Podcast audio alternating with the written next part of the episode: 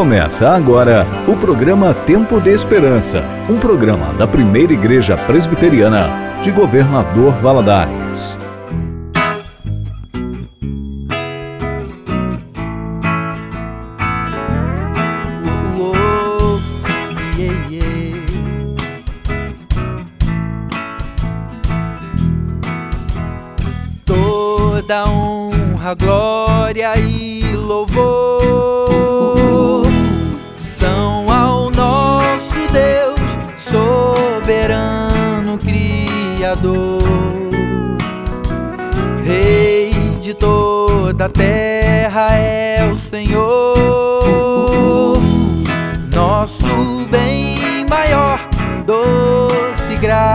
Sobre nós. Em Jesus a nova vida, força para prosseguir. Boa nova de alegria, celebramos hoje aqui. Em Jesus a nova vida, força para prosseguir. Boa nova de alegria, celebramos hoje aqui. Yeah, yeah,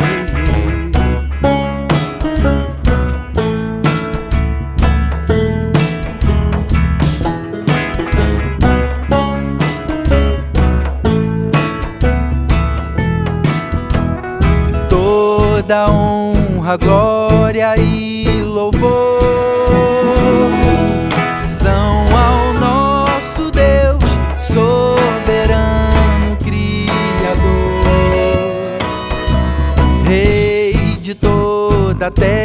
terra é o Senhor, nosso bem maior, doce graça sobre nós.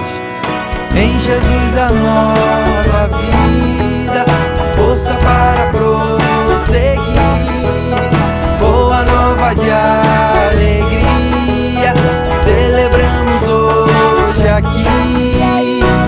Jesus a nova vida, força para prosseguir. Boa nova de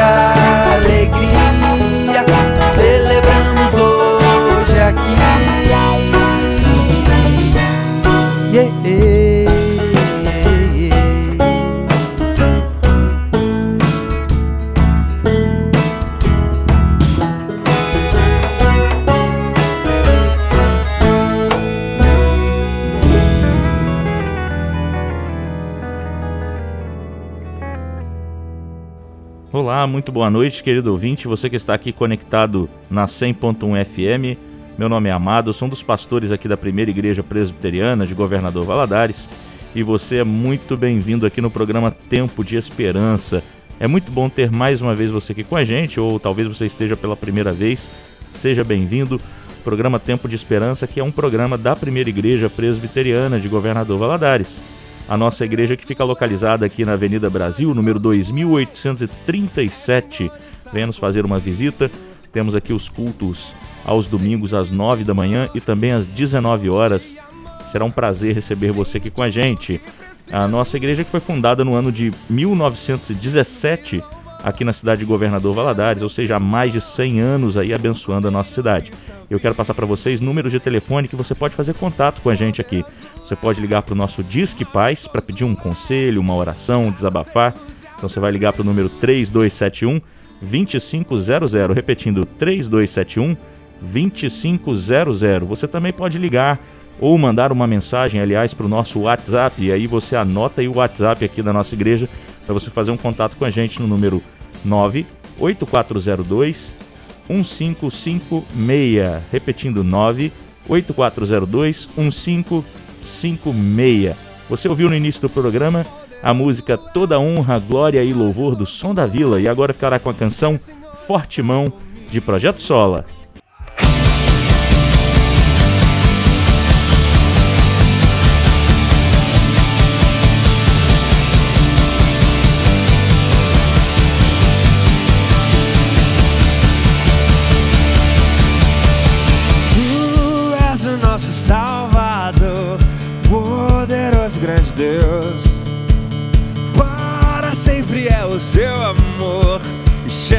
Pra ti os que são teus. O teu trono está no alto dos céus, mas vive no meio de nós.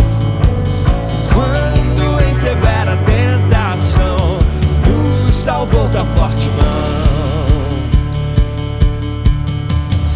da sua voz se fez o céu, a terra e o mar. E se aflito eu estiver, tua paz há de reinar. Tal como o vapor, a minha vida de passar. Mas seguro estou em tua graça, vou descansar.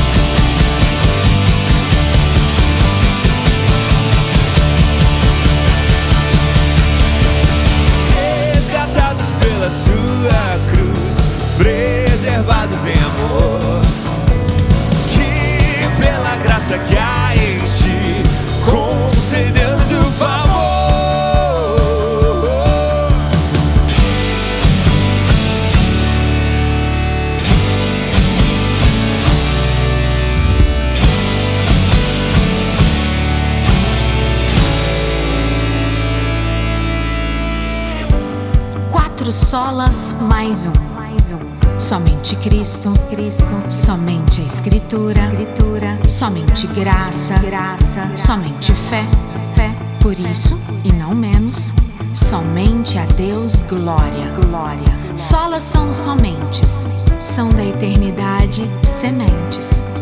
Solas comunicam nada além, nada quem.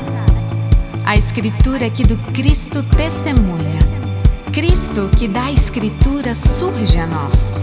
Como texto que vira vida, vira a vida. Vida que vira testemunha do Cristo da Escritura, do Cristo da vida. Graça que é poesia, do amor incondicional, irresistível. O abraço oferecido ao coração esquecido, o perdão concedido ao que se sabe perdido. O olhar terno do eterno, a lágrima que lava o rosto do pai feliz pelo filho sumido, que no colo do pai encontra abrigo. Graça que o coração duro encanta, aquece, emudece, espanta. Graça que é perdão, que agride a razão, loucura perfeito que a fé conduz.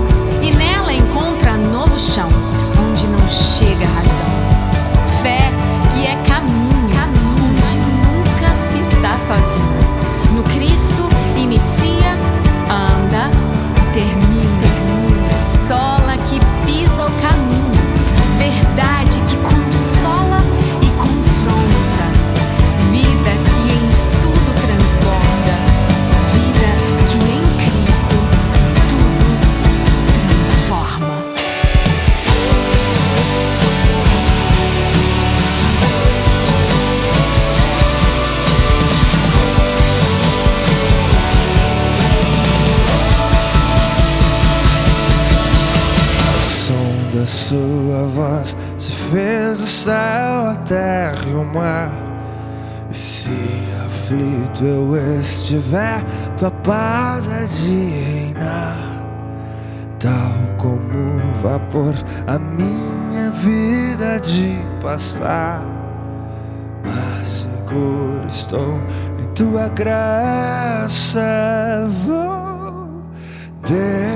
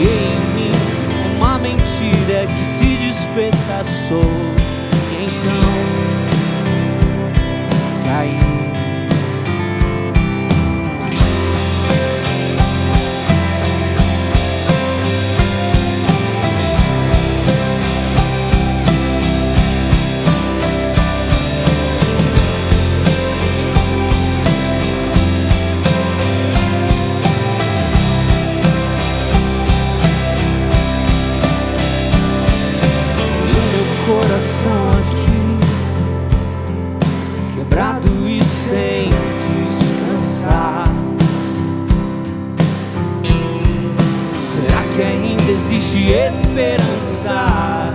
Será que o teu amor está aqui? Passei a vida tentando ser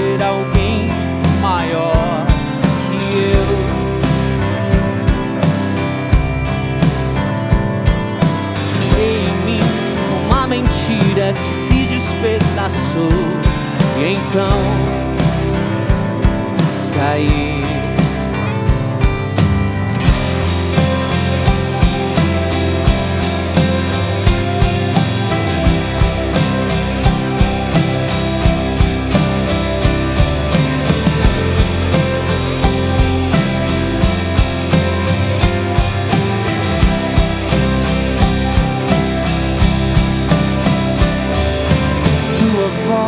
Eu posso ouvir, dizendo para eu me acalmar.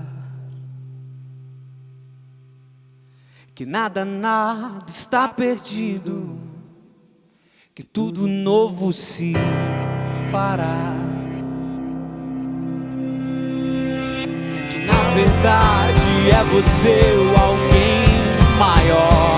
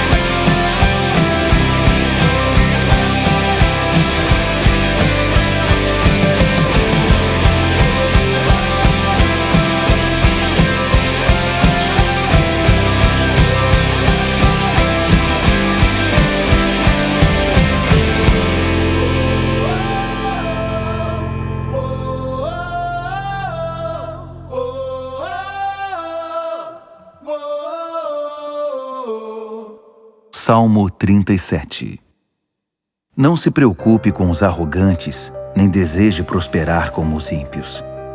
Em breve eles secarão como grama cortada e murcharão como flores ao sol. Faça um seguro com o eterno e pratique o bem. Aproveite bem o que já é seu.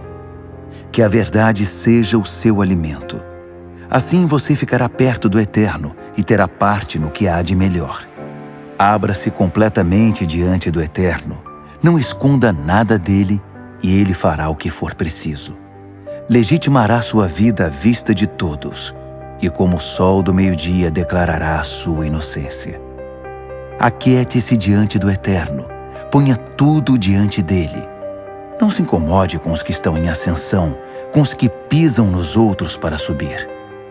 Refreie sua ira, jogue fora sua raiva, esfrie a cabeça. A ansiedade só piora as coisas. Bem antes que os desonestos venham à bancarrota, os que investem a vida em Deus terão sua recompensa. Antes que você perceba, os ímpios terão sumido. Você encontrará vazio o lugar em que costumavam estar. Agora são os simples que tomam conta dele, desfrutando uma enorme bonança. Os maus não suportam os bons. Obcecados querem matá-los. Mas o Eterno não perde o sono por isso. Para ele, os maus são uma piada sem graça. Os homens violentos brandem a espada, retesam o arco num gesto exibicionista. Estão lá fora para atacar traiçoeiramente o inocente, para agredir o bom homem que passeia tranquilo. Mas uma casca de banana os derruba de cara no chão. Um completo vexame. Menos é mais, e mais é menos. Um justo dominará cinquenta ímpios, pois os ímpios são um fracasso moral, mas os justos contam com a força do Eterno. O Eterno observa atentamente os cidadãos decentes. O que eles fazem não será esquecido tão cedo. Em tempos difíceis, eles manterão a cabeça erguida. Mesmo com prateleiras vazias, eles estarão satisfeitos. Mas os que desprezam Deus desaparecem. Os inimigos do Eterno serão eliminados, rapados como videiras em época de colheita, diluídos como fumaça em ar rarefeito. Os ímpios pegam emprestado e não devolvem, mas o justo faz doações. O homem abençoado pelo Eterno consegue tudo no final, mas o mesquinho é afastado do caminho. O homem fiel caminha de acordo com o Eterno. Ele é feliz e seu caminho é conhecido pelo Eterno. Se cair, não ficará muito tempo no chão, porque se apoia no braço do Eterno. Antes eu era jovem e agora sou um velho de barbas grisalhas. Mas nem uma única vez vi o homem temente a Deus ser abandonado, ou seus filhos perambulando sem rumo pelas ruas. Ele sempre tem para dar e emprestar, e seus filhos o deixam orgulhoso. Vire as costas para o mal. Trabalhe pelo bem e não desista. O Eterno ama esse tipo de atitude e nunca abandona os amigos. Viva assim e o sucesso está garantido. Mas os indignos serão excluídos. Os bons são plantados em boa terra e têm raízes profundas. Os justos mastigam a sabedoria com prazer. A sua língua articula a virtude. Seu coração bombeia a palavra de Deus como sangue pelas artérias. Seus passos são firmes e constantes. Os ímpios põem alguém a seguir o justo e fazem tocaia para matá-lo. Mas o Eterno, alerta, também está vigiando. Os ímpios não conseguirão tocar nem mesmo num fio de cabelo dele. Espere confiante no Eterno. Não abandone o caminho. Ele dará a você um lugar ao sol, enquanto você observa o ímpio ser desbancado. Já vi ímpios inchados, coachando baboseiras pretensiosas Olhei de novo e tudo que restava era uma bola furada e murcha. Observe a alma saudável, examine a vida correta. Há um futuro garantido para os íntegros, mas o rebelde será logo descartado. A alma insolente estará num beco sem saída. A vida livre e espaçosa vem do Eterno. Ele é nossa fonte de proteção e segurança. Aqueles como nós, cuja força está no eterno, têm proteção contra o mal. Quando corremos para o eterno, ele nos salva. É isso aí, querido ouvinte. Você acabou de ouvir a leitura bíblica do Salmo 37, na versão bíblica A Mensagem. E agora ficará com a canção Entre Deuses, de João Manô.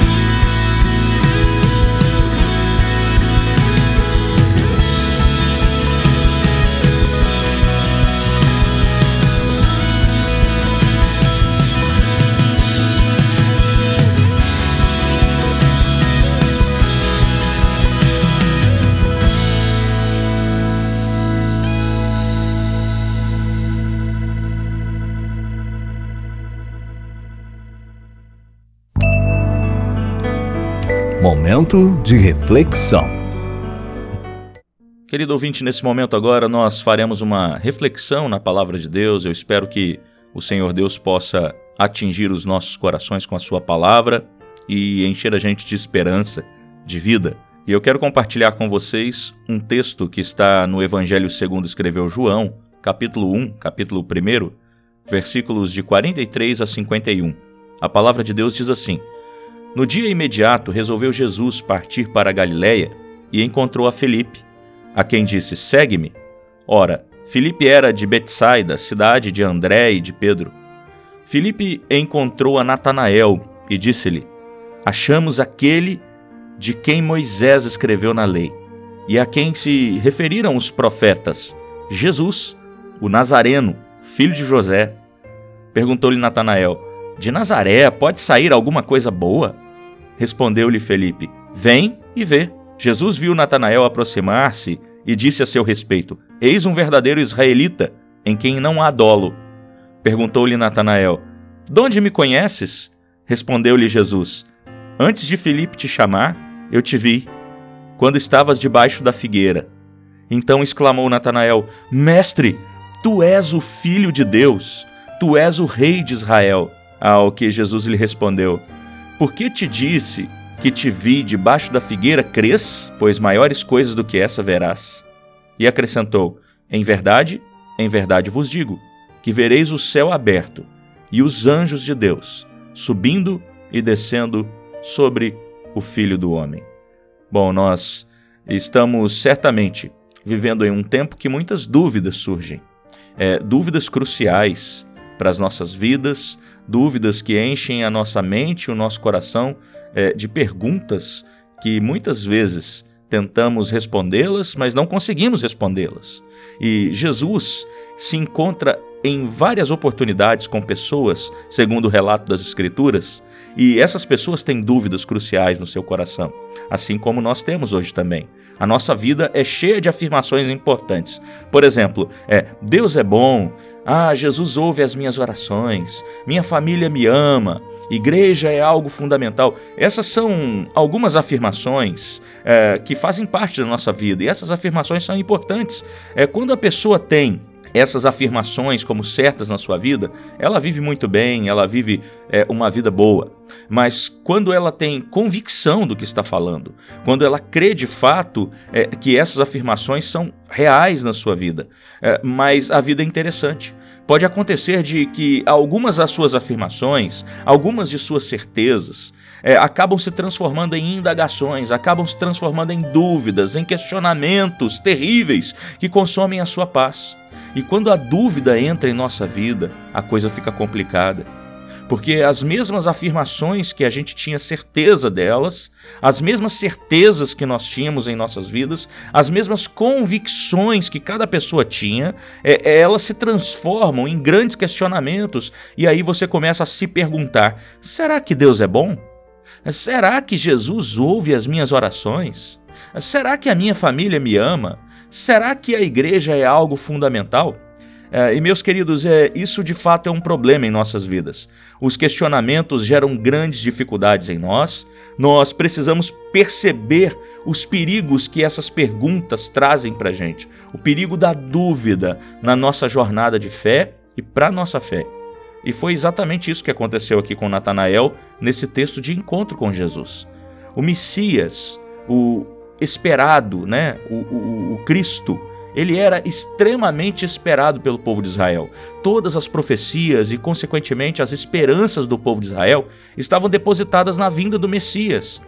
E o que acontece é isso: Felipe chega para Natanael e afirma com convicção: Natanael, nós achamos o Messias. Esse encontro ocorre logo após o início do Evangelho de João, onde ele afirma que o Senhor é a palavra. Ou seja, o, o, João escreve: o Senhor é a palavra, ou seja, ele é o Logos.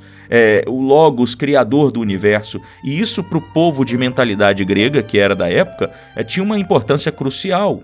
Uh, o termo Logos significa, para os gregos da antiguidade, né, é, esse termo estava relacionado uh, com a ordem da vida. E essa ordem racional e moral da natureza se chama Logos. Os gregos acreditavam que o sentido da vida era contemplar essa ordem do universo. Os gregos definiam uma vida bem vivida como uma vida que se conformava a essa ideia do Logos, da razão da existência.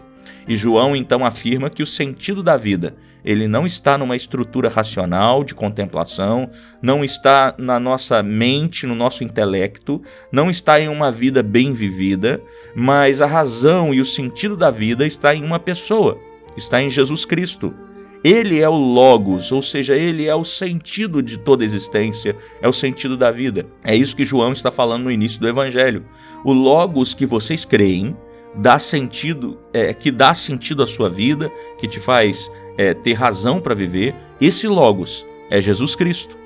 E nos tempos de hoje, quando alguém vai estudar, geralmente entra para uma universidade, é, mas naquele tempo, nos tempos de Jesus, o estudante ia viver com o professor, ia aprender com o professor, ia caminhar debaixo é, é, das suas asas, digamos assim, estava seguindo seus passos, estava sendo discipulado por esse mestre. E alguns estudantes da época acreditavam em Jesus como sendo Messias, compreendiam essa questão do Logos, é, mas outros ainda não compreendiam. É, Natanael era um desses que não compreendiam, que não acreditavam que Jesus era o Messias. Natanael era um estudante cético com relação à, à, à, crença de que Jesus era o Messias. O ceticismo é o comportamento da pessoa que duvida de tudo ou tende a não acreditar em nada. Ele é descrente das coisas é uma pessoa cética, então é uma pessoa descrente de tudo que existe diante dela, mesmo que isso esteja apresentado com fatos. É, e é dentro dessa estrutura que revela um ceticismo é, que eu te convido para olhar para as fases que passa um cético diante da palavra de Deus, que se fez carne e habitou entre nós o Senhor Jesus, o Logos do universo. A primeira fase que um cético passa diante da palavra, diante do Logos, diante de Cristo Jesus, é a fase da dúvida. É, nós vemos aqui no versículo 45 e 46 de, de João 1, é, o texto dizendo assim: Filipe encontrou a Natanael e disse-lhe: Achamos aquele de quem Moisés escreveu na lei, a quem se referiram os profetas, Jesus o Nazareno, filho de José. E, e aí Natanael vem com uma pergunta: De Nazaré pode sair alguma coisa boa? E aí Filipe diz assim: Vem e vê. Eu não sei se você já teve oportunidade de conversar com alguém que não acredita nas coisas que você fala. Você conta uma coisa e a pessoa, ah, para com isso. Não, mentira. Será? É, não, não, não acredito em você. Conta outra. Né, eu não sei se você já teve a oportunidade de conversar com alguém é, que você fala algo para ela e ela de cara já, já não acredita em você. Talvez você esteja agora aí se lembrando de alguém assim, mas o fato é que por muitas vezes nós somos assim com determinados assuntos. Mesmo que seja com coisas insignificantes do dia a dia, a gente acaba tendo a tendência de duvidar. E Natanael recebe uma boa nova, ele recebe algo maravilhoso, ele recebe a notícia mais nobre que qualquer judeu gostaria ou poderia receber: o Messias chegou. Vamos te levar para conhecê-lo. Ah, era esperado, o Messias era esperado há muitos e muitos e muitos anos pelo povo de Israel. E alguém chega para Natanael e diz assim: Olha, o Messias chegou. E qual que é a primeira coisa que ele faz? Duvidar. Natanael entra em dúvida clara com relação a isso. Às vezes as nossas perguntas revelam o nosso preconceito cultural.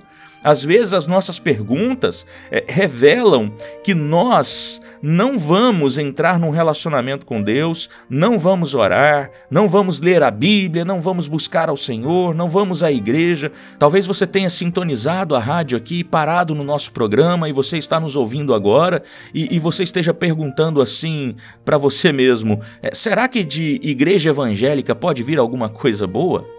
Não, não é possível. Igreja evangélica, crente, não, não deve vir coisa boa. Esse preconceito que afasta Natanael do encontro do Senhor Jesus no primeiro momento é o mesmo preconceito que nos afasta da palavra de Deus e daquilo que o Senhor Deus revela a nós. É, mais à frente, Natanael faz uma pergunta e essa pergunta é crucial é, versículo 47 e 48, vemos assim: Jesus viu Natanael aproximar-se e disse a seu respeito: Eis um verdadeiro israelita, que não, não há dolo nele. E aí Natanael pergunta: é, é, De onde você me conhece, Jesus? E aí Jesus diz assim: Antes de Felipe te chamar, eu te vi quando você estava debaixo da figueira. Jesus está fazendo um elogio a Natanael. E como que Natanael responde esse elogio que Jesus faz a ele? Com outra pergunta preconceituosa e carregada de, de questionamentos. Pode esse homem que veio de Nazaré me conhecer? E isso demonstra uma grande verdade. Tem gente que duvida até de elogio. Você chega para uma pessoa e diz: Rapaz, você emagreceu. Você faz uma afirmação para essa pessoa. E a pessoa responde assim: Você está me chamando de doente? É, é, você está falando que eu emagreci porque eu estou com algum problema de saúde? Ou você está achando que eu engordei mais e está querendo me agradar? Ah, as pessoas tendem a não acreditar nos elogios. Uh, em Jerusalém, todos menosprezavam os galileus. A região de Nazaré, da Galileia, era uma região mal vista, então o pessoal tinha preconceito com quem vinha de lá. Esse tipo de atitude é característico da raça humana. Algumas regiões costumam menosprezar as outras regiões, dizendo: ah, o, aquele ali fica do lado ruim da cidade, né? mora no, no lugar tal. Nossa, aquele lugar é complicado, esse bairro é, é difícil. Talvez você tenha alguns preconceitos com relação aos bairros aqui da nossa cidade. E como que o menosprezado lida com isso? Procurando outros a quem possa menosprezar, e assim sucessivamente. Embora Natanael não fosse de Jerusalém, mas de determinada região da Galiléia, sentia-se no, no direito eh, de menosprezar um lugar como Nazaré, localizado em uma região da Galiléia considerada ainda mais atrasada e primitiva. Natanael não podia acreditar que alguém de um lugar como Nazaré tivesse as respostas para os grandes questionamentos do nosso tempo ou do tempo dele. Uh, ele, ele se pergunta assim: está me dizendo que ele tem as respostas e que ele é de Nazaré? Eu acho isso impossível. Ele vem de lá, ele vem de Nazaré mesmo. Hoje em dia, eh, muitos veem o cristianismo como Natanael via Nazaré. Ah, não vou mexer com esse negócio de igreja, não. Igreja é coisa de gente atrasada. Igreja é coisa de gente que não tem nada para fazer. Esses crentes são todos bitolados, todos eles têm a mente fechada. Eu não vou me envolver com esse negócio de igreja. É, é mas uma coisa interessante que a gente precisa se atentar é que em toda a Bíblia, quando Deus escolhe alguém por meio de quem atuar, sempre prefere o irmão mais novo ele sempre prefere aquele mais frágil, mais fraco. Na cultura hebraica, é, geralmente o primogênito era aquele que tinha o direito da primogenitura, mas o Senhor Deus acaba escolhendo o irmão mais novo. Ele é aquele que escolhe o menos favorecido. Repetidamente ele escolhe não o mais velho, não aquele que o mundo espera e, e que o mundo recompensa. Ele nunca escolhe o de Jerusalém, por assim dizer, mas Deus escolhe o de Nazaré. É assim que Deus trabalha. O apóstolo Paulo, escrevendo a sua carta aos Coríntios, ele diz assim no versículo 27 do capítulo 1: Pelo contrário, Deus escolheu as coisas loucas do mundo para envergonhar os sábios, e escolheu as coisas fracas do mundo para envergonhar os fortes. O coração da mensagem singular da Bíblia é que o Deus transcendente e imortal, ele veio em pessoa à terra e tornou-se frágil, tornou-se vulnerável ao sofrimento e à morte. Ele fez tudo isso por mim e por você, ele fez tudo isso para espiar os nossos pecados, para levar o castigo que eu e você merecemos. É, se for verdade, esse é o ato mais extraordinário e radical de amor que existe na história da humanidade. A essência do que diferencia o cristianismo das demais religiões e formas de pensamento e filosofias é que Todas as outras religiões dizem que se quiser encontrar Deus, se quiser se aperfeiçoar, se quiser ter uma consciência mais elevada, se quiser conectar-se com o divino, não importa como ele seja feito ou definido, você tem que fazer alguma coisa tem que reunir as suas forças, seguir as suas regras, libertar a sua mente para então enchê-la e ficar acima da média. Todas as outras religiões ou filosofias humanas dizem que se você quiser consertar o mundo ou a si mesmo, você tem que reunir toda a sua razão e força e vida é, para que você é, possa viver de determinada maneira e fazer por onde acontecer alguma coisa. E o cristianismo diz exatamente o oposto. Todas as outras religiões e filosofias afirmam: você tem de fazer alguma coisa para se conectar com Deus, enquanto o cristianismo diz: não, Jesus veio fazer em seu lugar o que você não podia fazer por si próprio.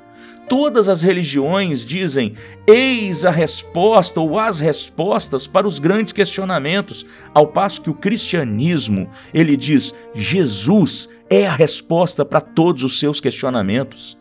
Jesus é a resposta que você tem para todas as suas dúvidas, todas as dúvidas que consomem a sua alma. Então, se você está sendo pego num momento agora de dúvida terrível, olhe para Jesus, porque Ele é a resposta.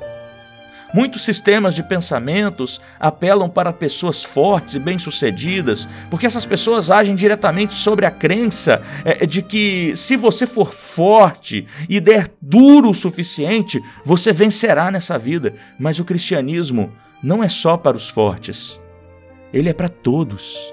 Acima de tudo, para aqueles que reconhecem que, naquilo que de fato importa, eles são frágeis. É para pessoas que têm uma força específica, capaz de reconhecer que as suas falhas não são superficiais, que o seu coração se encontra em profunda desordem e, e que são incapazes de se corrigir. É, é, o cristianismo é para aqueles que conseguem enxergar a necessidade de um Salvador, a necessidade de um Cristo morrendo na cruz para reconectá-lo com Deus. É para essas pessoas que o cristianismo existe. Natanael debocha de Jesus, ele duvida que ele era o Messias, mas Natanael revela uma profunda necessidade espiritual. Talvez você tenha sintonizado hoje a rádio aqui, debochando da cruz. Talvez você esteja duvidando da sua fé. Mas eu vou lhe dizer uma coisa, meu querido ou minha querida que está nos ouvindo aí, se você está com esse tipo de atitude, atitude de uma interrogação cruel sobre a sua cabeça, significa que você não conhece a resposta. E essa resposta é Jesus Cristo. E hoje ele pode entrar na sua vida e te dar as respostas mais maravilhosas de todas. Hoje você pode achar o sentido da sua vida. A segunda fase que um cético ou um descrente passa é a fase da crença. Uh, Natanael pergunta para Jesus assim: De onde o Senhor me conhece? E aí Jesus responde, né? Antes de Filipe te chamar, eu te vi debaixo da figueira. E aí, então Natanael exclama: Mestre, realmente o Senhor é o Filho de Deus, é o Rei de Israel. O texto não diz o que, que ele estava fazendo debaixo da figueira, é, mas quando Jesus diz isso, Natanael é tomado por uma forte emoção e então ele exclama: o Senhor é o Rei de Israel. Verdadeiramente és o Filho de Deus. Certamente Natanael esteve fazendo ou falando ou pensando algo debaixo da figueira que somente Jesus soubesse. E então, naquele momento, ele se dá conta da onisciência de Jesus, ou seja, do fato de Jesus conhecer todas as coisas ao mesmo tempo, conhecer o pensamento de todas as pessoas, de sondar todas as mentes ao mesmo tempo. E então Natanael é tomado por uma forte emoção, e então ele crê no Senhor Jesus. Eu não sei se já ocorreu com você de pensar algo a respeito de alguém e então essa pessoa, em certo dia, sem saber o que você pensa a seu respeito, lhe procura e conversa com você, e todo o seu preconceito com relação àquela pessoa se desmancha. É aí é, o momento em que a gente se sente preso em uma forte emoção e percebe que Deus pode ter movido aquela pessoa a procurar a gente. Ou talvez você, nesse exato momento, esteja repensando a sua vida Talvez você esteja observando e raciocinando acima disso tudo que nós estamos falando e esteja de fato pensando em tomar uma postura diante de Deus. Pois quando você sintonizou aqui no nosso programa da rádio, cheio de dúvidas, você não imaginava que ouviria respostas tão claras da parte de Deus. E isso está fazendo nesse exato momento você crer no Senhor Jesus como Senhor e Salvador. Talvez você esteja tomado nesse momento agora, ou esteja sendo tomado por uma grande emoção e seu coração esteja a ponto de transbordar, pois até então você tem caminhado em caminhos que não agradam aos olhos do Senhor e você se deu conta de que Ele te vê, que Ele te conhece. E o que acontece agora? Nos leva para a terceira fase do descrente, para a terceira fase do cético, que é a fase da receita de como crer. E aí nós olhamos para o texto de João, capítulo 1, ainda agora versículos 50 e 51. Ao que Jesus lhe respondeu: Por que te disse que te vi debaixo da figueira, crês? Pois maiores coisas que essa verás, e acrescentou: Em verdade, em verdade vos digo que vereis do céu aberto e anjos subindo e descendo sobre o filho do homem.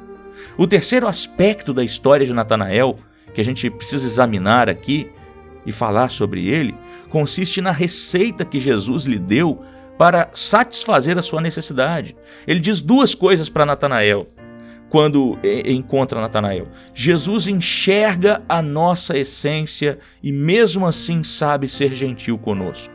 Quando Jesus diz no versículo 47, em quem não há dolo, ou seja, nesse contexto, Jesus estava tecendo um elogio a Natanael. Apesar de Natanael ser alguém franco, direto, Jesus o conhece na sua essência e ainda assim o trata com gentileza.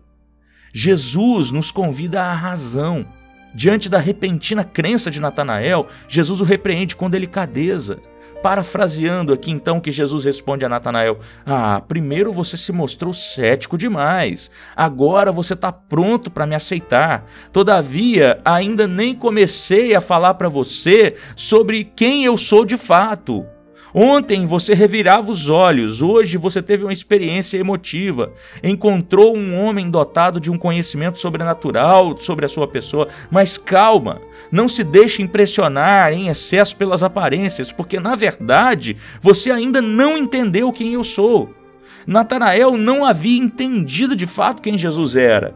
E eu quero nesse momento te convidar para a gente se lembrar de Tomé. Tomé foi discípulo de Jesus e, após a ressurreição de Jesus, diz aos outros discípulos: é, Eu não crerei que Jesus ressuscitou dentre os mortos enquanto eu não o ver pessoalmente e não ver as, não vir as marcas dos pregos em suas mãos e passar o dedo nas suas feridas. Ah, e ao aparecer para Tomé, Jesus não diz: Como ousa me questionar? Não, Jesus não diz isso. Ele simplesmente, quando aparece, convida Tomé e diz assim: Aqui está, veja. Agora pare de duvidar e comece a crer em mim. Em outras palavras, Jesus diz assim: Gosto do fato de você esperar, ter motivos para crer em mim, e, e lhe darei esses motivos porque você os procura de boa fé. Jesus não se opõe a que as pessoas pensem. Na verdade, ele insiste que Natanael pense ainda um pouco mais. E é isso que Jesus faz. Ele insiste para que Natanael raciocine um pouco mais, para que de fato creia no Jesus real, no Jesus verdadeiro. Meus irmãos, eu fico muito preocupado com o que tem ocorrido por aí nas igrejas. E nós corremos o risco de ocorrer conosco. Muitos têm tido experiências emotivas com Jesus. Muitos estão sendo levados a crer em Jesus porque eh, de repente começou a chorar num culto de domingo mas eu te pergunto: a sua crença em Jesus é verdadeira? Você de fato crê que Ele é o Senhor da sua vida? Ou apenas quer se sentir emocionado todas as vezes que o ministério de louvor canta na igreja? É, quando a gente olha para o que ocorre com Natanael, nós vemos o Senhor Jesus nos convidando a pensar um pouco mais.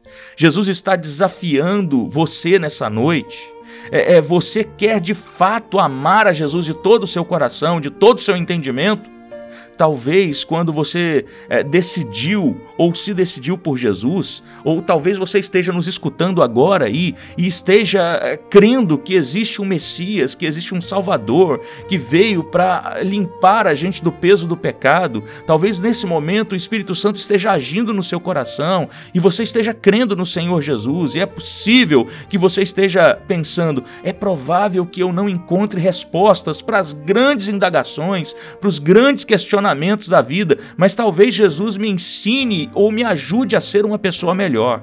Talvez ele trate a minha solidão ou, ou, de algum modo o meu problema. Talvez ele cure as minhas doenças. Talvez ele me arranje um casamento, etc. Mas, meu querido, o cristianismo não é um bem de consumo. Você deve voltar-se para ele apenas se ele for verdadeiro.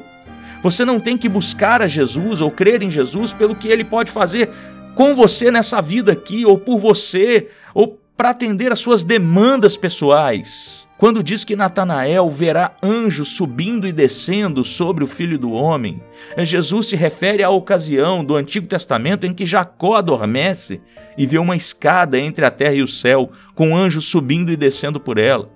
É, os anjos são sinal da presença majestosa de Deus como as pessoas se afastaram de Deus e, e, se destruíram umas às outras. Há uma pedra enorme entre o céu e a terra.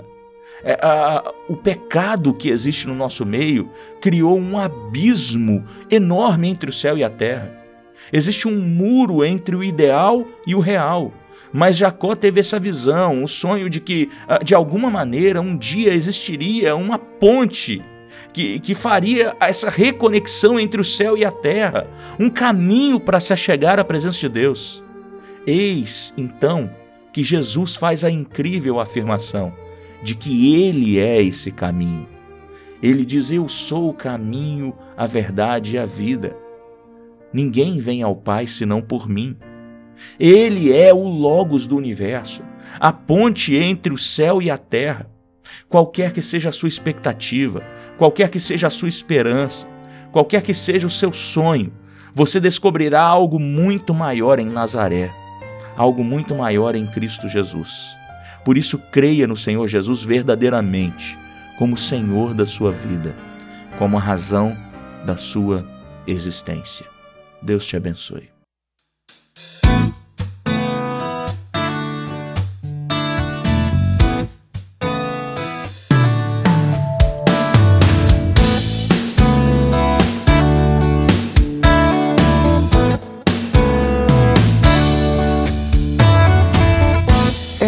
Graça de Jesus que me faz caminhar. É o amor do Pai que me faz viver.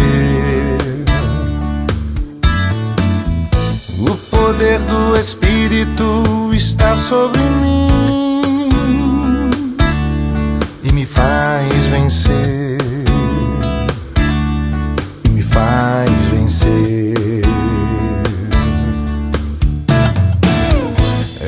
Graça de Jesus que me faz caminhar.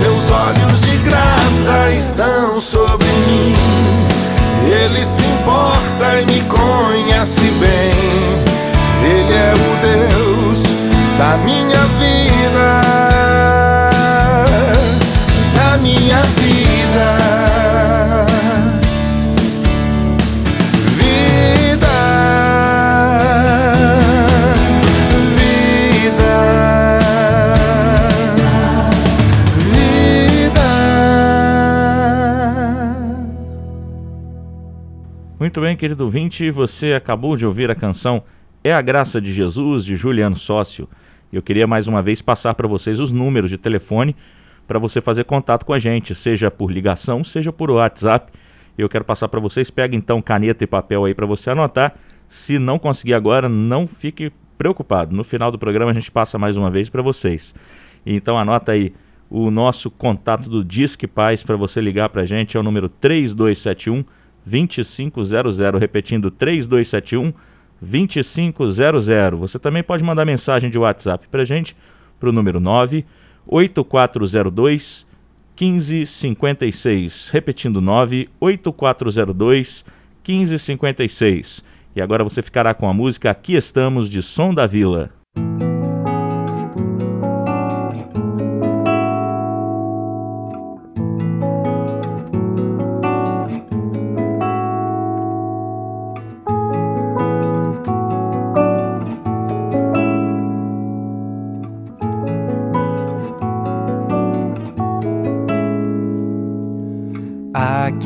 Estamos, ó Deus, juntos pra ouvir tua voz, buscar em ti direção, seguir teus passos, tua condução. Aqui estamos, ó Deus juntos pra ouvir tua voz,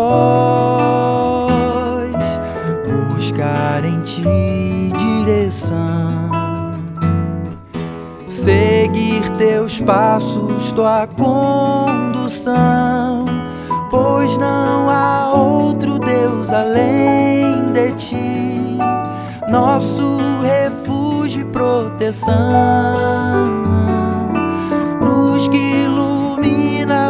caminho, paz e certeza ao coração.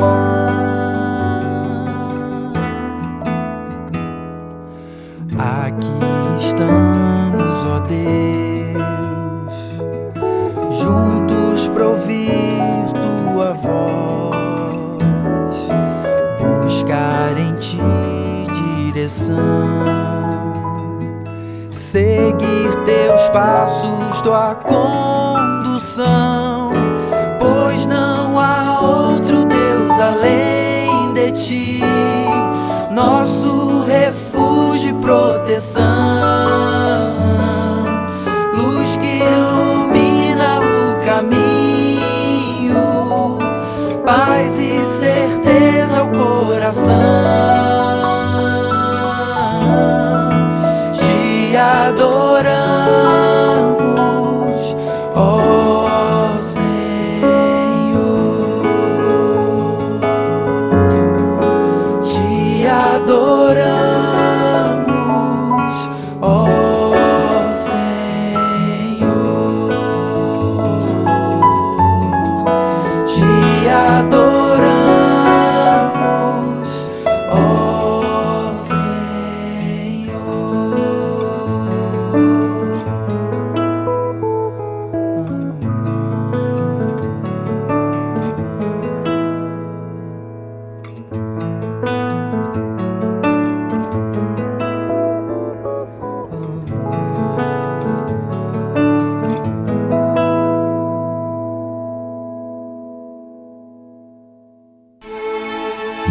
Momento de oração.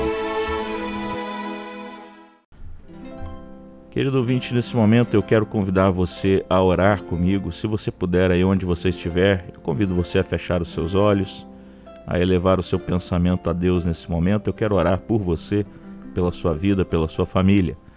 Vamos orar ao Senhor. Santo e bendito Deus, nós rendemos graças ao Senhor nessa noite. Somos gratos, ó Deus, pelo ar que nós respiramos, por tudo que nós somos e por tudo que o Senhor tem feito por nós e através de nós. E nesse momento, meu Deus, eu quero em especial orar por cada ouvinte que está aqui essa noite conosco no programa. O Senhor conhece as demandas do coração dessa pessoa que está aqui nos escutando. O Senhor sabe, ó Deus, as dificuldades que ela tem passado o Senhor conhece, ó Senhor Deus, cada instante da vida dessa pessoa. E eu quero pedir nesse momento para que o Senhor esteja, Deus, é, agindo de maneira poderosa na vida dessa querida ou desse querido irmão ou irmã ou pessoa que está nos escutando. Ó Deus, transformando a realidade deles. Se há, ó Deus, enfermidade nessa casa, que o Senhor cure em nome de Jesus. Se há, ó Deus, ação maligna, que o Senhor repreenda em nome de Jesus. Que o Senhor, ó Deus querido, alcance corações, ó Deus, dentro desse lar. Que o Senhor, ó Deus, traga a paz que o mundo não pode dar e somente o Senhor pode trazer essa paz de maneira maravilhosa por meio de Cristo Jesus e é assim que nós cremos. Ó Deus, eu quero pedir em nome do Senhor Jesus que o Senhor esteja trazendo, ó Deus, aquela porta de emprego para essa pessoa que talvez esteja nesse momento desempregada. Que o Senhor abra portas, ó Deus, de sustento para essa casa. Ó Deus, esses casamentos que estão, ó Pai, é, destruídos, eu peço que em nome de Jesus o Senhor venha agir de maneira poderosa, restaurando, Deus, a comunhão, restaurando, ó Deus querido, esse casamento que muitas vezes tem sido perdido. E eu quero nesse momento também orar pelos nossos filhos, orar para que o Senhor abençoe, Deus, cada criança, cada jovem, cada adolescente. Ó Deus, filhos nossos que muitas vezes são alvejados nesse mundo tão perverso que nós vivemos. Eu quero pedir para que o Senhor dê proteção, para que o Senhor dê, ó Deus, é, disposição no coração deles para olhar para Ti, crer no Senhor como Salvador da vida deles, render-se a Ti, ó Deus, e amar ao Senhor.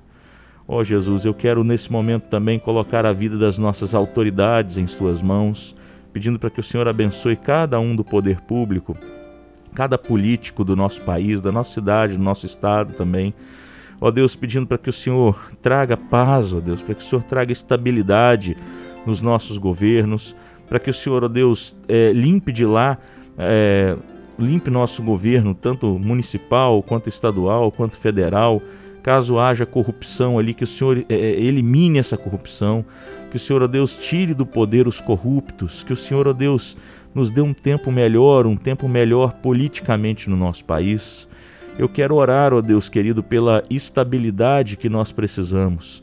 E também oro, Deus, pelos outros, eh, as outras pessoas que trabalham nas forças de segurança, nos protegendo. Ó Deus, eu oro também pelos hospitais, ó Deus, pelos médicos, enfermeiros e tantos outros profissionais de saúde que têm tido tanto trabalho nesses tempos escuros e sombrios né, que nós vivemos. Mas antes de tudo, Deus, eu quero agradecer ao Senhor, porque o Senhor tem nos dado alívio em meio a essa pandemia o Senhor tem feito, ó Deus, é, vacinas chegarem, o Senhor tem feito, ó Deus, tratamentos começarem a surtir mais efeito. O Senhor Deus tem nos feito, ó Deus, melhorar a condição nossa de vida, e eu quero pedir em nome do Senhor Jesus que o Senhor de uma vez por todas, ó Deus, elimine esse vírus do nosso convívio, ó Pai, para que nós tenhamos a nossa normalidade de vida mais uma vez e Deus, eu peço que o Senhor proteja a nossa casa, a nossa família, ó Deus, e nos dê cada vez mais disposição de servir ao Senhor. E aqueles corações, ó Deus, que estão tristes porque perderam algum parente, eu quero pedir para que o Senhor traga, Deus, a paz que excede todo o entendimento, conforte e console esses corações. Nós oramos, ó Deus, em nome do nosso Senhor e Salvador Jesus Cristo, em nome dele que oramos. Amém e amém.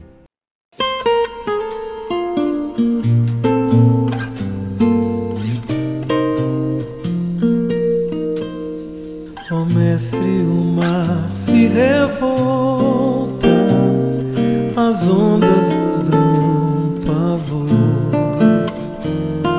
céu se reveste de trevas, não temos um Salvador.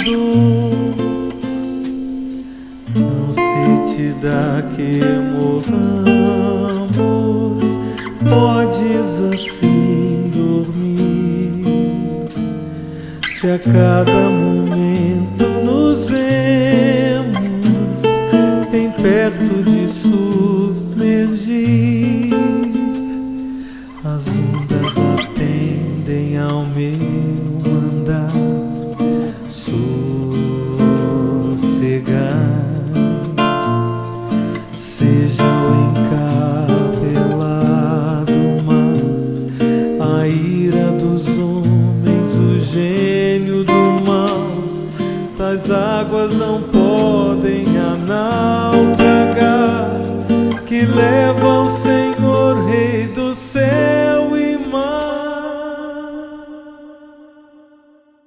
Pois todos ouvem o meu mandar, sossegai, sossegai, convosco estou para vos salvar, sim, sossegai.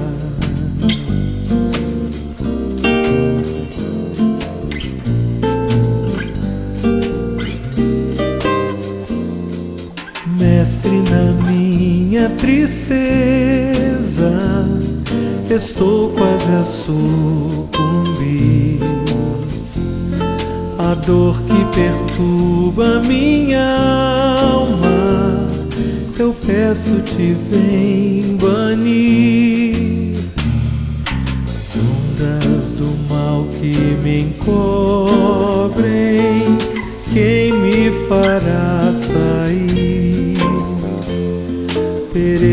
Sem ti, ó meu mestre, vem logo, vem me acudir. As ondas atendem ao meu mandar, sossegai. Seja o encapelado mar, a ira dos homens, o do mal, das águas não podem a naufragar, que leva o Senhor, Rei do céu e mar. Pois todos ouvem o meu mandar. Sossegai, sossegai, convosco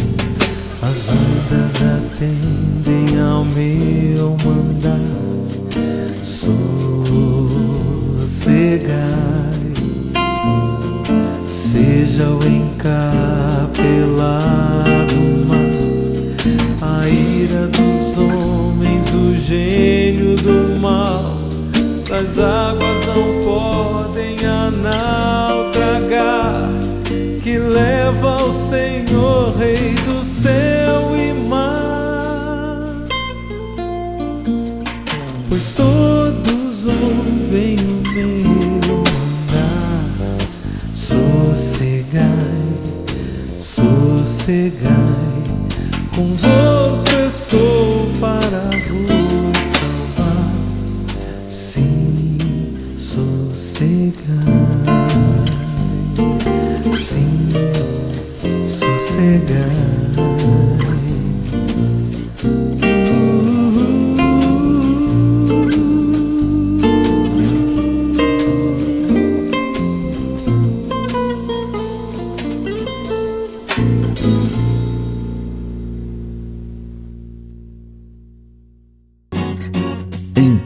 Palavras. Um olhar sobre o mundo, a vida e a sociedade, à luz da palavra de Deus, com Augustus Nicodemos. Está entrando no ar mais uma edição do nosso programa Em Poucas Palavras. É sempre um prazer ter você aqui com a gente. Agradecemos sempre a sua audiência. Comigo está o pastor Augustus Nicodemos, nosso comentarista âncora do programa. Olá, pastor. Olá, Natsan, querido ouvinte. Satisfação em voltar aí ao seu receptor. 666, esse é um número que sempre chama a atenção de quase todas as pessoas. Né? Ele é um, um número que está na Bíblia, especificamente no livro de Apocalipse está associado com o que é maligno e descrito como o número da besta. Muita gente acha que se trata de um código de barras ou um chip na mão das pessoas. Não raramente, há muitos vídeos circulando pelas mídias sociais alertando que um tal de chip que está em uso em vários países do mundo é a tal marca da besta. A marca da besta é o tema do programa de hoje, e se você tem dúvidas sobre o assunto, fique conosco nesses próximos minutos. Pastor Augustus, que marca da besta é essa que tanto amedronta as pessoas? Né? É uma marca, é uma marca que literalmente vai ser colocada nas mãos ou na testa das pessoas. Não me esconda nada. Eu acho que a gente tem que começar primeiro definindo ou tentando entender quem é a besta, né? Uhum, isso. isso. A besta é uma personagem que aparece lá no livro de Apocalipse, mais especialmente no capítulo 13, e que, de acordo com esse livro, ela surge da terra ela tem dois chifres, ela parece um cordeiro, mas fala como um dragão. Uhum. E ela exerce autoridade espiritual sobre os moradores da terra. Ela, inclusive, promove o culto a uma besta que aparece antes dela e que saiu do, saiu do mar. Então, essa, essa besta que sai da terra, não é? de quem nós estamos falando, ela uhum. Opera sinais, opera prodígios, a Bíblia diz que ela é capaz até de fazer descer fogo do céu é, uhum. diante dos homens. E por causa desse poder que ela tem para fazer sinais e prodígios, ela seduz os que habitam sobre a face da terra e manda que todos façam uma imagem para que seja adorada, uma imagem que corresponde à, à primeira besta, a besta que saiu do mar. Não é? Uhum. E ela tem um poder tão grande que ela dá fôlego de vida a imagem da besta para que a, a, imagem da besta fale e mande matar quem não adorá-la, não é? Uhum. Então essa é a, a besta, essa figura tenebrosa, né, que aparece aí no livro de Apocalipse com todo esse poder. Não há muita dificuldade em reconhecer de quem o, o, apóstolo João, autor do livro de Apocalipse, está se referindo, né? Está se referindo ao anticristo uma personagem que aparece em outros escritos do, do Novo Testamento. Paulo se refere a ele lá na segunda carta aos Tessalonicenses como sendo o filho da iniquidade, o filho da perdição, o iníquo. E o próprio apóstolo João, nas suas cartas, se refere a ele claramente como sendo o anticristo. Sim. E é aquela figura que Jesus se refere lá no, no seu sermão escatológico, em Marcos 13, como sendo o abominável da desolação de que falou o profeta Daniel. Então, a identidade da besta remonta ao livro do profeta Daniel. Sim. E vem sendo historicamente interpretado como sendo essa figura escatológica que está no futuro sombrio da humanidade, que se levantará tomando o lugar de Cristo e se dizendo Deus e fazendo sinais e prodígios, enganando a humanidade inteira, escravizando e subjugando e perseguindo a igreja de Deus, e que será, no final, com a vinda de Jesus Cristo, destruída completamente pelo poder de Cristo. Aliás, Paulo diz lá na segunda aos Tessalonicenses que quando Cristo vier, vai destruir o anticristo com o sopro da sua boca. Embora então a besta pareça essa figura formidável terrível, poderosa, mas uh, comparada com Cristo, ela vai ser destruída só pelo assopro de Cristo como quem sopra uma velhinha de bolo de aniversário, né? Cristo vai dar um sopro e vai destruir completamente a besta e o anticristo. Mas está dito lá no livro de Apocalipse, e aqui, aqui vem a, a pergunta, né? É curiosidade de muita gente, a da questão besta. da marca, né? O livro de Apocalipse diz que essa a besta faz com que todos, todos recebam uma certa marca sobre a mão direita e sobre a testa. E diz mais que essa, essa marca tem o objetivo de liberar as pessoas para comprar e vender. E quem não tiver a marca da besta, não é? Essa marca na mão e na testa não pode eh, vender, não pode comprar, enfim, Não sobreviverá. não sobreviverá. E diz também aqui, lá no livro de Apocalipse, que a marca que a besta vai colocar na mão e na testa é o número do seu nome. E essa expressão, número do seu nome, nos introduz o que nós chamamos de gematria. Gematria é o uso do alfabeto hebraico e grego como caracteres numéricos. Então, os nove primeiros, as nove primeiras letras do alfabeto hebraico correspondem cada uma delas a um número. Então, Aleph é um, Bet é dois e assim vai até chegar em nove. E a partir daí, dezenas, dez, vinte, trinta e a partir daí centenas. É daí que vem essa questão da cabala e tal. Sim, a Cabala é uma exploração feita pelos místicos judeus na Idade Média, particularmente começando na Espanha, de significados ocultos na Bíblia a partir dos números que aparecem na Bíblia. Mas isso é, é bem antigo, né? Então, o que o autor do Apocalipse está nos dizendo aqui é que o, essa marca ela é o número do nome da besta. Sim. E aí que todo mundo fica. Agora estamos di- diante de um mistério. Até porque o livro de Apocalipse diz assim: é, aquele que tem entendimento, calcule o número da besta, pois é número de homem. E aí diz em seguida: ora, esse número é 666. Yeah. Então é, é aqui que começa todo o frisson, né? Já teve muita gente que calculou, sei lá, né? Fez, Olha, Natsan, colocou para nomes de pessoas, cargos, Olha. autoridades e tal. é, Ronald Reagan, já calcularam. É verdade. Hitler, o nome do Papa, uma série de outras personagens, eh, personagens modernas eh, têm sido enquadradas aqui. E a grande questão é, antes da gente tentar decifrar o que é que esse número representa e a quem ele se refere, nós temos que primeiro decidir como é que a gente vai interpretar o livro de Apocalipse Sim, não é? exatamente. Porque isso aí é que vai dar a chave para tudo isso. O livro de Apocalipse ele foi escrito numa linguagem altamente figurada, espiritual, que envolve figuras extraordinárias como dragões, criaturas eh, mistas como serafins que têm cabeça de águia, não sei quantas asas, Besouros e. Beso- besouros, escorpiões, não é?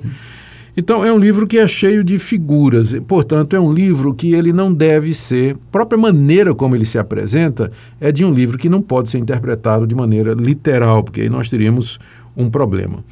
E esse livro ele usa também muitos números. O Espírito de Deus, por exemplo, é representado como sendo os sete Espíritos de Deus. Não é que Deus tem sete Espíritos, mas é que o número sete no livro de Apocalipse indica a perfeição. Sim. O número 3 é usado com muita frequência para se referir a Deus e, obviamente, por conta da Trindade. 4 se refere ao mundo, porque indica os quatro pontos cardeais. Então, há, há sempre, toda vez que aparece um número no livro de Apocalipse, nós entendemos que ele tem um significado simbólico, ele não pode ser tomado eh, literalmente. Literalmente, Daí eu acho, por exemplo, muito difícil que o livro de Apocalipse esteja dizendo que um dia nós teremos o número 666 gravado, tatuado ou impresso na testa ou na- na- nas costas da mão, né? Como alguém, é, alguma- algumas pessoas já, já sugeriram. A verdade é que tem muita coisa no livro de Apocalipse que nós não sabemos, nós não temos conhecimento. Os primeiros leitores, talvez, eh, tivessem conhecimento.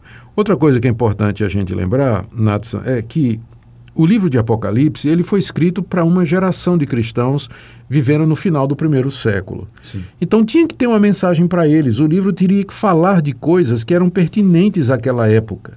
Então, se a gente vai procurar a besta, nós temos que começar procurando no ambiente do século I. Os A leitores quem- originais. Os leitores, a, a quem João estaria se referindo e, e que os seus leitores com certeza identificariam. Vamos lembrar o contexto. João estava banido na ilha de Pátimos.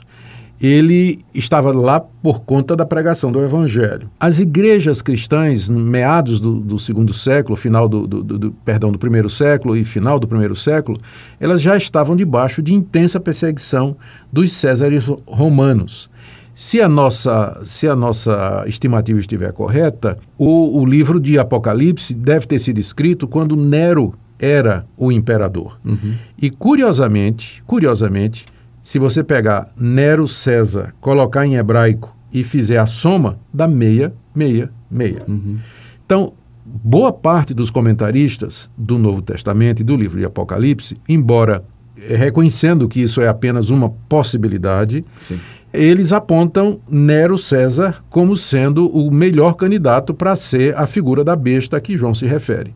E não é sem razão. Nero foi um imperador cruel, ele perseguiu por demais os cidadãos, ele exerceu controle comercial e financeiro sobre os países debaixo da sua autoridade. Ele foi quem iniciou a perseguição contra os cristãos, matou muitos cristãos na arena do Coliseu, queimou muitos cristãos, jogou muitos cristãos às feras. Foi ele quem mandou decapitar o apóstolo Paulo.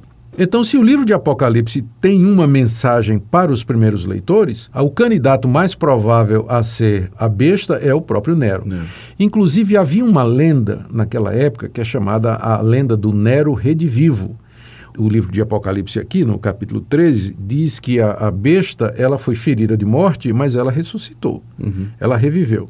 Então, de fato, houve uma tentativa de assassinato de Nero, da qual ele se recobrou é, miraculosamente, né, por assim dizer. E é, havia essa lenda, então, de que no futuro Nero voltaria como imperador do mundo para destruir, para assombrar, enfim, todas as pessoas. Então, pode ser né, que João esteja se referindo aqui exatamente a Nero César. E a marca que se coloca na testa e na mão, eu não entendo que é uma marca necessariamente literal 666, mas algum tipo de identificação. Ah, na época do, de que João escreveu essa carta, era costume se marcar escravos né, com tatuagens, com com, com ferro quente, às vezes na testa, às vezes nas costas das mãos. Também adoradores de deuses estranhos, eles costumavam se tatuar com o nome dos seus deuses exatamente na testa, na, nas costas das mãos, para dizer que eles pertenciam àquele deus ou que adoravam aquele deus. Então, a interpretação mais provável, eu diria a você, Natsa, é a seguinte. A marca da besta, o número 666, tem primariamente a ver com as perseguições que os cristãos sofreram no primeiro século. Não quer dizer que no futuro não vai se levantar um anticristo. Uhum. Né? Nero César é apenas um tipo não é? é uma sombra. Uma sombra do anticristo que haverá de se levantar ainda para dominar sobre o mundo. A marca da besta, se a gente for interpretar com relação ao futuro, ela pode ser simplesmente algum tipo de identificação ou uma lealdade ou um selo, alguma coisa que vai identificar aqueles que vão seguir o, o anticristo, né? Um tipo de compromisso com Alguma essa Uma coisa, alguns intérpretes, inclusive, falam de um contrato, de um selo. Ah, ninguém sabe de fato ao certo. O que é interessante notar é que esse capítulo 13, que fala da identificação na testa e na mão dos seguidores da besta, parece uma paródia dos capítulos anteriores de Apocalipse, onde está dizendo que os servos de Deus trazem na testa a marca de Cristo, uhum. ou trazem a marca de Cristo uhum. neles. Ora, a marca de Cristo, o que é que Cristo nos dá? O que é que é o selo de Cristo no cristão de acordo com o Novo Testamento? É o Espírito Santo. Está né? Tá lá em Efésios capítulo 1, verso 14, que ele é o selo, ele é aquele que nos sela, é a marca do cristão, é o Espírito Santo nele. Parodiando, não é? É, o anticristo também vai colocar uma marca identificadora naqueles que são seguidores. Lembrando que Satanás ele é o macaco de Deus, né? Hum, ele procura sim. imitar Deus em tudo que em tudo que Deus faz. Essa é a explicação que eu daria para você e para os nossos queridos ouvintes. Nós vamos ficando por aqui hoje no nosso programa em poucas palavras, agradecendo a sua audiência. Muito obrigado, pastor. Muito obrigado a você, querido ouvinte. Até o próximo programa.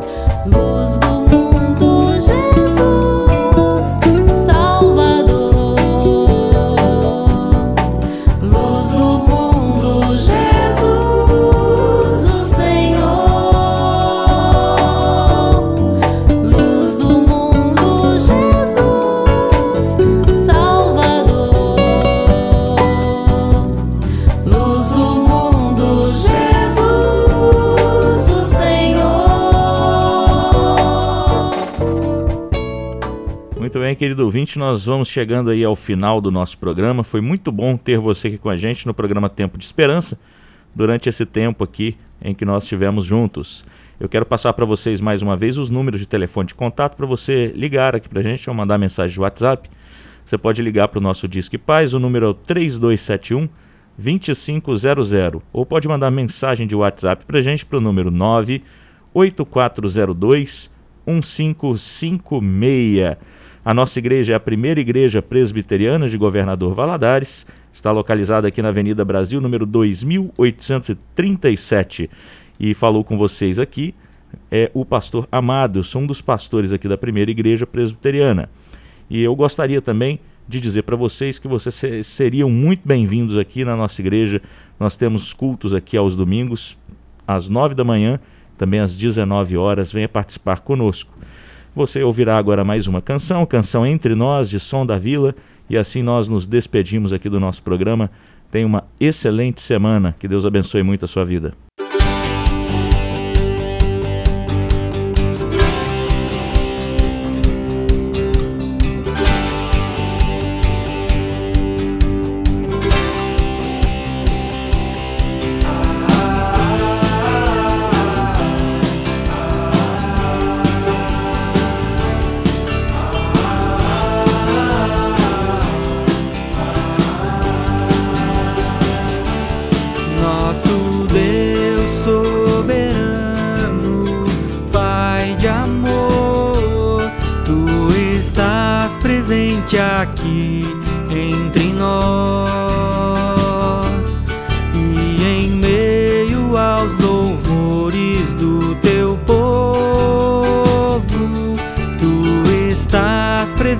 Aqui entre nós, nosso Deus soberano, Pai de amor, tu estás presente aqui entre nós. E em meio aos louvores do teu povo, tu estás presente aqui entre nós. Pra quem se rende ao teu amor, não há motivo pra temer. Cristo Jesus ressuscitou restaurou nosso viver. Pra quem se rende ao teu amor,